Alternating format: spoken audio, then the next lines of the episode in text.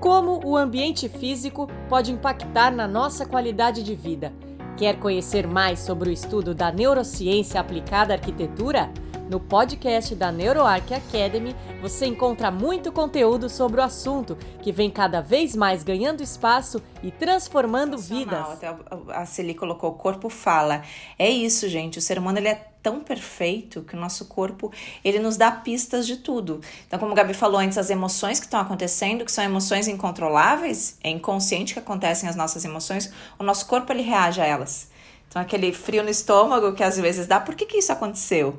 Né? Então, parar, estar presentes, porque a gente só vai conseguir entender o nosso corpo quando a gente estiver presente. Então, essa é a primeira provocação, o primeiro passo. Depois que a gente conseguir trabalhar isso, se desenvolver, aí vem um segundo passo, tá? Que é olhar para o outro, para quem a gente está projetando. Porque a gente precisa primeiro entender como que a gente reage aos ambientes para daí conseguir começar a entender como que um nosso cliente pode reagir aos ambientes também. E às vezes ele vai reagir de forma completamente diferente da nossa. Já vimos, né, aqui. Então, é por isso que precisa passar por esse segundo passo, que é um super aprofundamento no briefing. E daí eu não sei se quem tá aqui já tem processo de briefing pré-estabelecido, como é que vocês de fato mergulham na vida do cliente para entender as necessidades deles, mas o ponto é ir além de questões simplesmente funcionais daquele espaço ou simplesmente um programa de necessidades daquele espaço, mas é tentar ir mais profundamente. Quais as memórias que essas pessoas têm em relação a esse ambiente ou em relação aos elementos desse ambiente, né? Já vimos que as memórias são importantes. É, ou então, como que está o estado de saúde dessas pessoas? Né? Então é realmente mergulhar nesse cliente e daí aí já tá aparecendo na tela para vocês o terceiro passo, porque depois que eu consigo ter uma clareza sobre para quem eu estou projetando, eu posso e devo ir atrás de referências científicas. O que, que são isso? São pesquisas então que já foram feitas com perfis de clientes semelhantes ao que eu estou trabalhando e que relacionam a experiência nos ambientes físicos. E, é, e nós na NeuroArc a gente mapeou sete variáveis ambientais que de fato já tem evidência científica, pesquisa mesmo, que já foi publicada e que demonstra que realmente impacta no comportamento humano. E quais são essas sete? Está aparecendo aí na tela para vocês.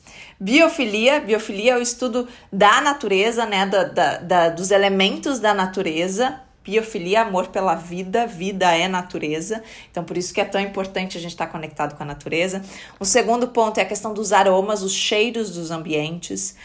A terceira variável, cores, que a gente está falando aqui o tempo todo, gente, tem muita evidência já que as cores de fato impactam no comportamento humano.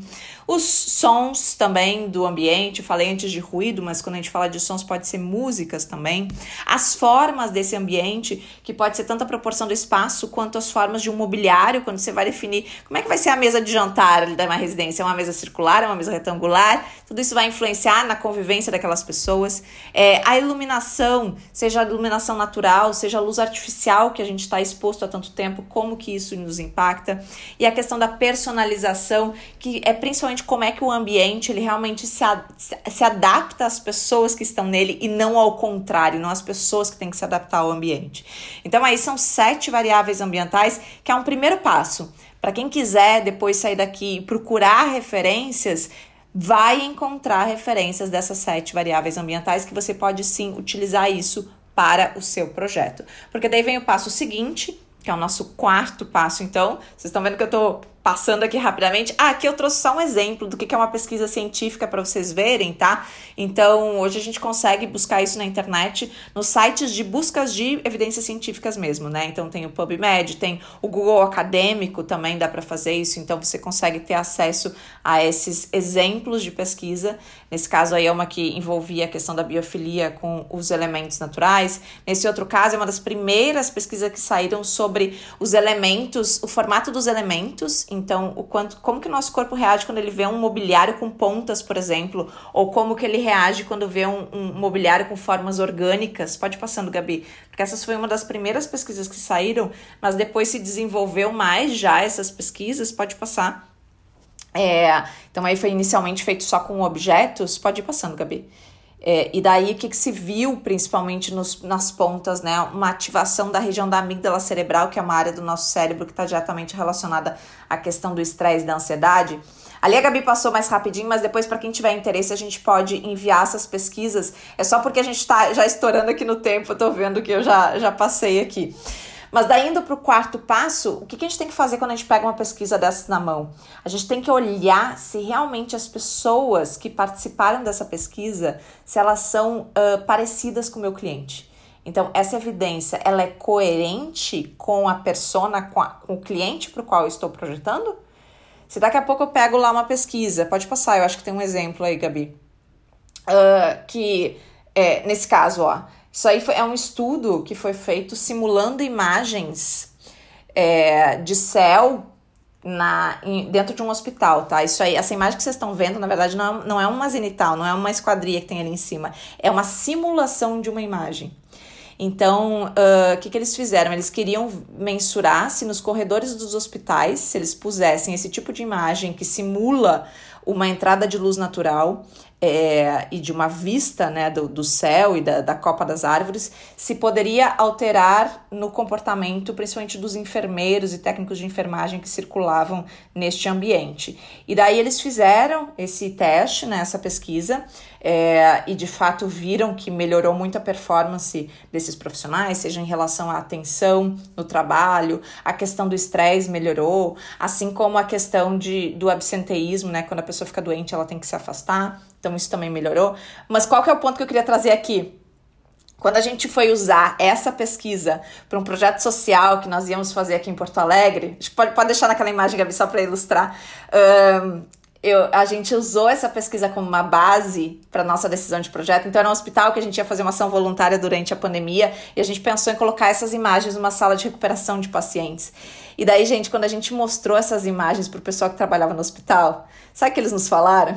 Eles disseram assim, gente, eles disseram assim: imagina uma pessoa que acabou de passar por uma cirurgia, tá lá deitada na cama e ela abre os olhos e vê esse céu, ela vai achar que morreu.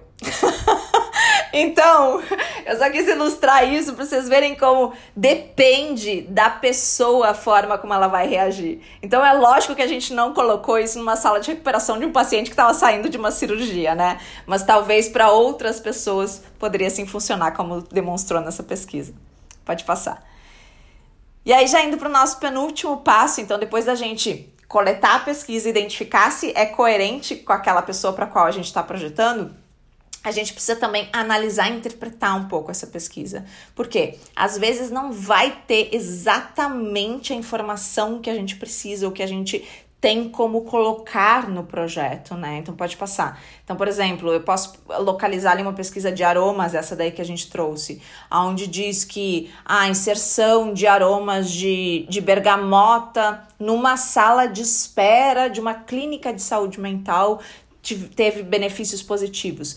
Mas talvez é, eu não tô, eu não tenho acesso a esse aroma exato da bergamota, mas eu posso trabalhar uma outra fruta cítrica e que daí também pode ser que tenha um efeito similar. Então, tudo isso a gente tem que, tem que ter essa flexibilidade, porque o estudo da neurociência, como a gente falou, é recentezinho, vocês viram? É anos 90, e a gente não tem ainda tanta pesquisa publicada. Então, é por isso que a gente fala sempre dessas interpretações. Para daí sim, daí a gente chegar num projeto final, que daí a gente chama de projeto baseado em evidências neurocientíficas ou um projeto com uma base nas pessoas, naquela investigação inicial que a gente fez. Pode passar, Gabi, que daí ele fica ilustrado, inclusive, de uma forma diferente. Então, a cada decisão de projeto que a gente vai tomar, e aí tem um exemplo de alguns alunos nossos, né? Eles então se propõem ali o seu espaço, nesse caso era um dormitório para um casal de idosos.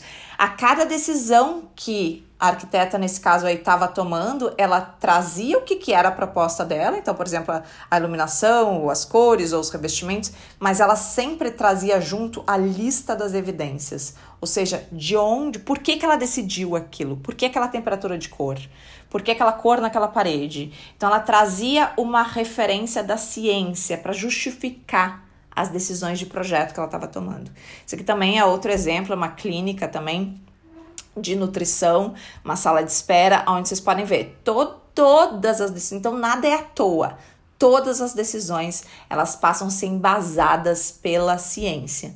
E isso, obviamente, né, gente? Às vezes a gente tá dialogando com o cliente, isso justifica muita coisa. Então não tem muito daquele, ah, eu não acho que isso vai ficar legal. Não, eu, eu posso argumentar dizendo que a ciência está mostrando isso. Então, um resumo do que a gente falou, desses seis passos. O primeiro é começando de dentro para fora.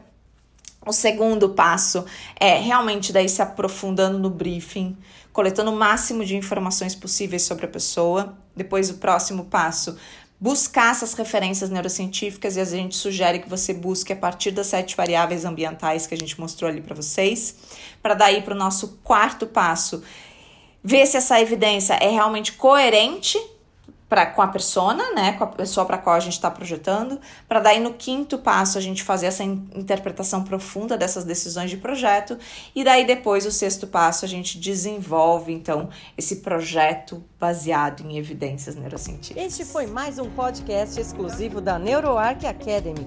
Para ter acesso a outros conteúdos mais completos, faça parte do nosso membership. Mais informações www.neuro.arc.br Esperamos você em nosso próximo podcast. Até lá!